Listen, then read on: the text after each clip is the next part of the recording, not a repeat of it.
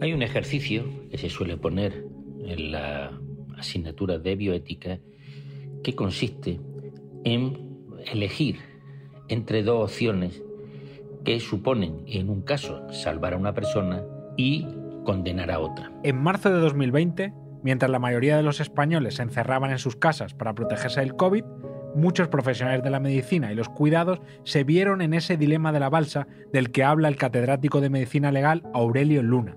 Esta es la historia de cómo una sociedad y un gobierno respondieron a ese dilema y cómo su respuesta hizo que cientos de ancianos murieran solos y sin ayuda. Mi nombre es Juan Diego Quesada y soy reportero del diario El País en la sección de Madrid. Hola, soy Fernando Peinado del País. Eh, Poco antes de las 11 de la mañana veo un teletipo de Europa Press y lo subo al chat. El titular era impactante.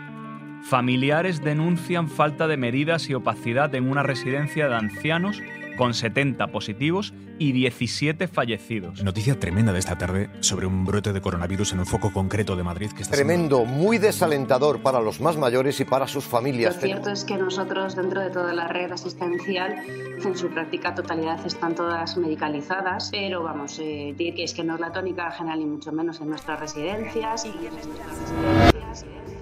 En pocas horas las cifras aumentan. Con todo eso redactamos nuestra noticia.